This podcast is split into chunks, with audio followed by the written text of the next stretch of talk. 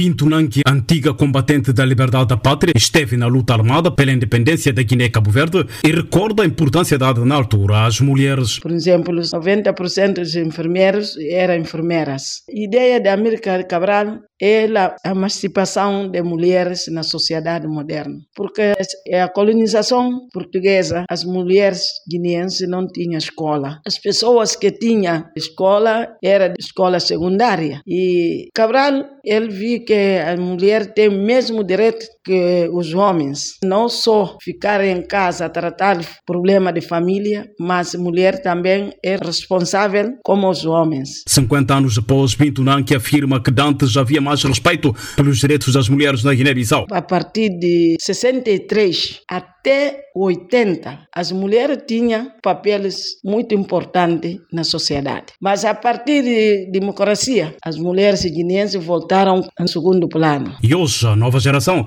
não só revisita os ideais da Amílcar Cabral sobre a importância da mulher na família e na sociedade, como também tem reivindicado de si este valor. Maimuna Sila, advogada ativista pela causa da mulher e presidente da Fundação Ana Pereira, uma organização que luta pela emancipação da classe feminina guinense, afirma que o problema sobre a valorização da mulher na Guiné-Bissau está nas lideranças políticas. Claro que as lideranças, as atitudes e as posições das lideranças contam muito e acabam por influenciar muito na repercussão de certas atitudes, de certas práticas. Quando temos à frente do destino de um país um líder carismático, que seja alguém que defenda os direitos humanos de meninas e mulheres, os direitos das mulheres, é normal que as pessoas acabam por segui-lo. Quando temos o contrário, o reverso também, naturalmente, acaba por acontecer.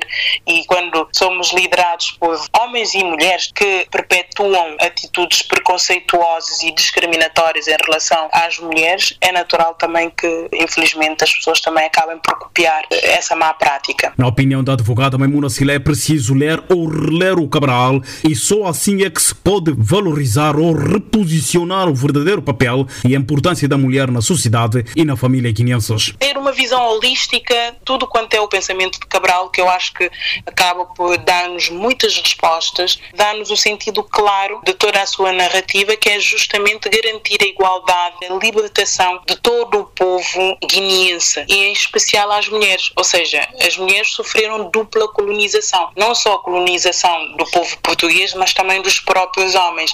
Então, Cabral quis sempre justamente fomentar essa libertação. O papel e a importância da mulher na sociedade guineense sob o escrutínio social 50 anos após a independência do país, que se assinala já este domingo, 24 de setembro. Da Sanksama, Voz Americana Bissau.